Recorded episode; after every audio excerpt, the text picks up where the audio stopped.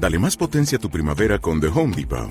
Obtén una potencia similar a la de la gasolina para podar, recortar y soplar con el sistema OnePlus de 18 voltios de Ryobi desde solo 89 dólares. Potencia para podar un tercio de un acre con una carga. Potencia para recortar el césped que dura hasta dos horas. Y fuerza de soplado de 110 millas por hora. Todo con una batería intercambiable. Llévate el sistema inalámbrico OnePlus de 18 voltios de Ryobi. Solo en The Home Depot. Haces más. Logras más. Bueno, muy buenas tardes a todos. Hoy en Canal Diabetes eh, vamos a hablar de obesidad y lo vamos a hacer con motivo de la presentación del primer estudio sobre la obesidad en España y sus consecuencias que se ha presentado en la jornada de hoy en, en Madrid.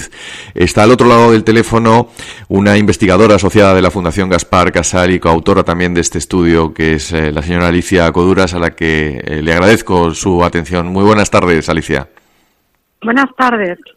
Eh, el gran titular que nos deja la jornada es que dos de cada diez españoles adultos y uno de cada dos niños tienen ya obesidad eh, y es el momento de empezar a considerarla de forma oficial. ¿Hasta ahora no era oficial que la obesidad fuera una enfermedad? Bueno, pues vamos a ver, desde el punto de vista de la Organización Mundial de la Salud, la obesidad está eh, clasificada y tiene su código como enfermedad. Y en España, de forma tácita, los médicos, por supuesto que si un paciente con obesidad va al sistema sanitario para ser tratado, eh, el diagnóstico se puede codificar como obesidad y es una enfermedad. Ahora, otra cosa es que esté reconocida en ah, la lista oficial de enfermedades que el Sistema Público de Salud eh, financia el tratamiento. Ese no es el caso de la obesidad y con todas las con todas las diferencias que ello conlleva. Entiendo que al no estar considerado oficialmente como enfermedad, estas peticiones que ustedes han hecho avaladas sobre el estudio huelgan, ¿no? Quiero decir, hace falta más equipos médicos multidisciplinares que puedan tratar la obesidad, hacen falta más tratamientos eficaces, que crezca esa concepción. Eh, ¿Están pidiendo ustedes que esto sea un punto de inflexión? Hace falta una estrategia, porque no existe una estrategia a nivel nacional para el tratamiento de esta enfermedad. ¿Entiende lo que quiero decir? Entonces, claro, cada médico en cada comunidad autónoma pues eh, toma sus decisiones respecto del paciente eh, que acude con, con un problema. Pero, por supuesto, si le prescribe medicación, esa medicación no es sufragada por el sistema de salud. Si entra en una lista de espera para cirugía bariátrica, se tiene que enfrentar a una estimación de unos 11.000 pacientes en espera actualmente con un tiempo de espera medio de 397 días.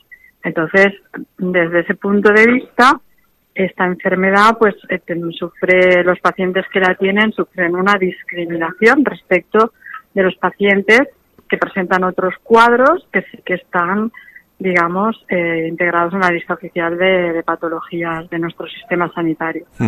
Habla usted del paciente y, han destacado en esta presentación que eh, hay un sentimiento de culpa, ¿no?, de padecer esa obesidad, un, un cliché peligroso de las personas que tienen sobrepeso o que tienen obesidad. Eso también es, es una cuestión a tener en cuenta, ¿no? Sí, por supuesto muchos pacientes mm, sufren de la estigmatización por parte de la sociedad, entonces falta mucha información para comprender el proceso por el que pasa una persona con obesidad. Y además eh, hay muchos tipos, hay muchos estadios dentro de, esta enfermedad. Mm, hay diversos tipos de grados de gravedad y, bueno, pues eh, no se puede poner a todas las personas afectadas en una misma caja. Se tienen que clasificar por muy distintas eh, características, desde la, la, causa principal, que puede venir eh, de, por un factor incluso genético, a pues cómo se ha desarrollado todo, desde su proceso de gestación, su infancia, mm, eh, hábitos de vida. Eh, es claro, es que cada persona que, eh, que, sufre esta enfermedad puede obedecer pues a, a una serie de, de factores condicionantes diferentes. Entonces hace falta mucha mucha comprensión y, y, desde luego pues mucha más información por ambas partes, ¿no? Por eh, porque claro los datos de prevalencia de, de la obesidad vienen de la encuesta nacional de salud pero no tenemos un registro eh, derivado de las historias clínicas, ¿no? Donde realmente podamos saber, y es uno de los grandes problemas que tenemos, podamos saber, aparte de cuántos obesos o, o personas con sobrepeso hay,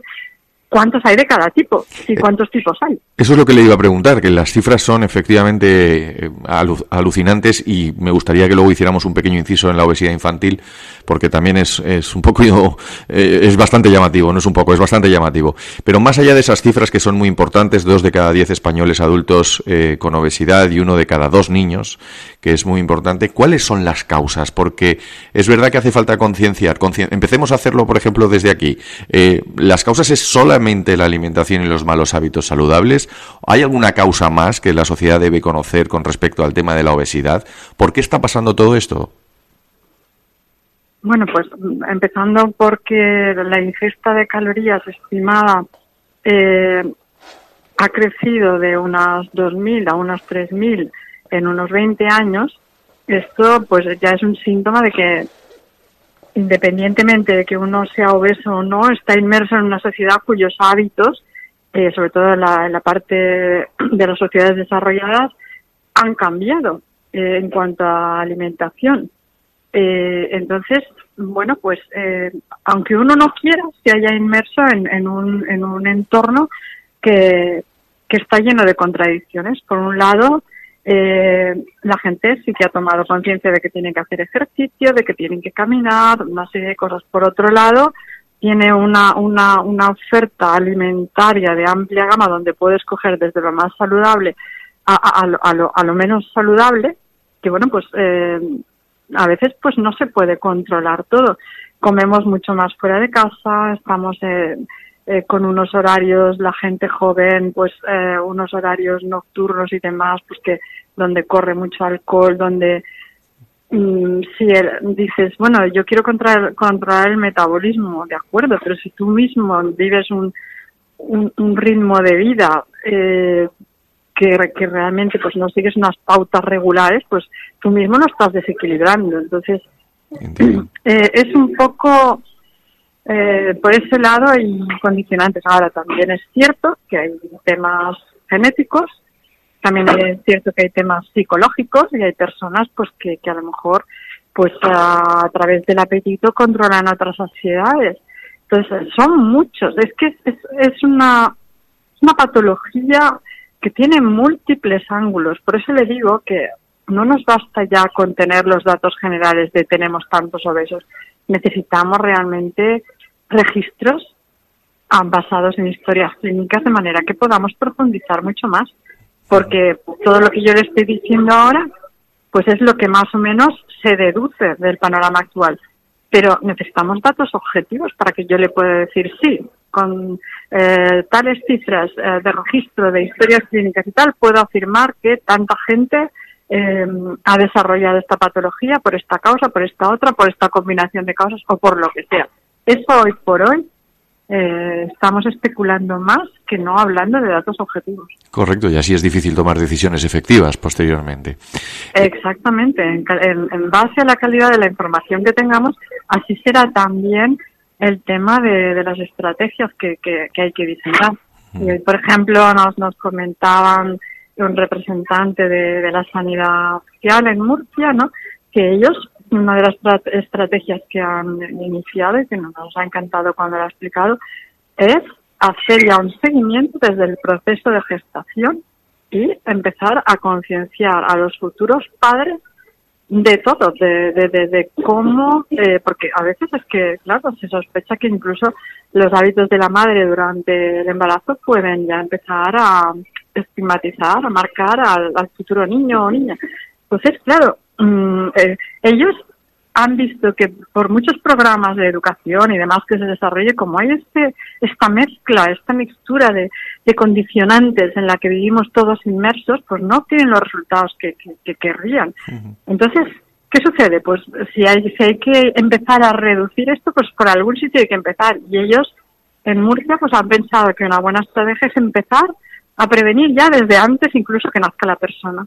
Y ya marcada en los padres pues pues una serie de, hábitos y de, y, de, y de pautas y hacen un seguimiento hasta los dos años. O sea que le empiezan a eh, marcar a, esos futuros padres cuál es el camino correcto para empezar a desarrollar una criatura pues que, que, no vaya a tener este problema. Cuando habla de todo esto, entiendo que estamos hablando de, en esta clave de prevención de educación, básicamente, ¿no? Es decir, aquí básicamente es compartir. De educación y de seguimiento médico, porque ellos están midiendo los resultados de esta estrategia y de momento pues están obteniendo que sí, que han hecho un grupo de control y un grupo de experimento, por así decirlo, y las personas que han seguido el programa pues se va viendo ya que eh, la medida de peso de los resultados de los niños y demás pues está más controlada.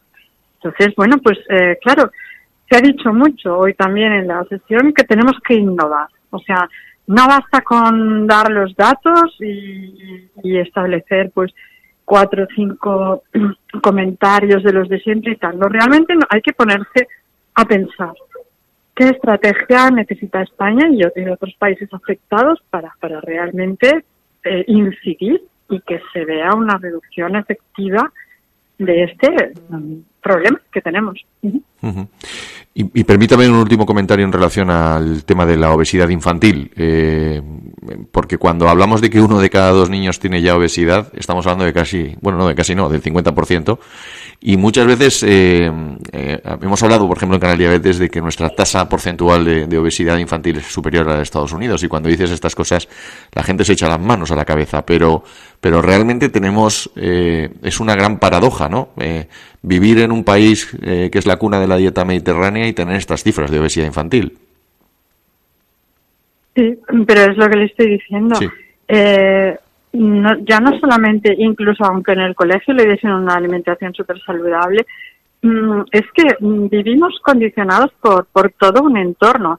Entonces, no sé, por ponerle un ejemplo, imagínese un niño que entra con su madre al supermercado y se pone a llorar, a gritar y tal, y mamá pues le da gusanitos o una chuche para calmarle y esto vaya multiplicándolo por día y día también. Es que mm, son escenas que vemos todos y no le damos importancia. Hombre, pues darle un caramelito y tal aquí en el supermercado para que esté calladito no tiene importancia.